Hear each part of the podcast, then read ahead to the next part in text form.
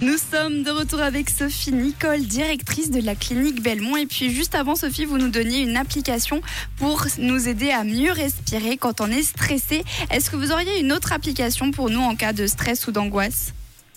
Absolument, il y en a une autre qui est très pratique, euh, qu'offre aussi tout un panel euh, gratuitement, qui s'appelle le Petit Bambou. D'accord. Et là aussi, euh, on vous propose euh, différents types d'exercices, de méditation, de respiration, de moments de, de pleine présence. Alors, il y a une partie de l'application qui est gratuite, une autre qui est payante.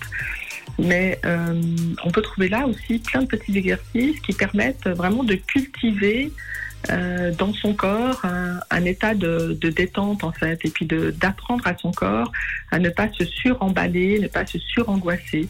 Et quand on est euh, jeune adulte et quand on est adolescent, comme on est envahi par toutes ces hormones qui font tellement de choses euh, bizarres dans le corps, dans la tête, et qu'on ne sait plus comment on s'appelle parce que tout d'un coup tout est bousculé, tout Mhm. est brassé. Et, et, ça envahit beaucoup les pensées, ben c'est très important d'avoir plein de petites pratiques en fait, euh, par euh, petit bambou, par la respiration ou par le sport aussi.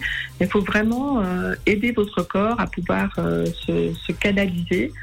Et il y a soit par les techniques de relaxation, soit par les techniques sportives de défoulement qu'on va réussir, soit on fait un mix des deux qui va vraiment aider la personne à pouvoir traverser cette période des plus compliquées de la vie.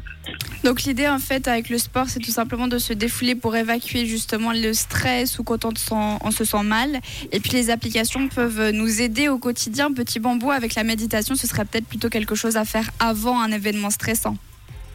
Oui, parce que voilà, tout le monde n'est pas sportif, tout le monde n'aime pas le sport.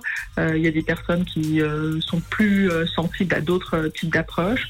Faut pas hésiter à regarder avec euh, Petit Bambou, avec euh, Respirelax, avec euh, des tas d'applications qui proposent aussi de réguler les émotions, euh, qui sont vraiment aidantes pour accompagner le jeune et le jeune adulte dans ces périodes difficiles où ils se sentent souvent très seuls, très isolés.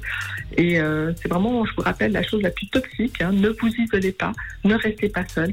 Parlez, parlez avec des copains, parlez avec des gens. Ne restez pas seul. C'est la pire des choses que vous puissiez vous faire. Merci beaucoup Sophie pour euh, toutes ces pistes et puis pour euh, ces conseils. Si vous n'avez pas retenu le nom des applications, n'hésitez pas à me le demander sur le WhatsApp 079 548 3000 ou alors consulter ce podcast un petit peu plus tard. À bientôt Sophie. À bientôt.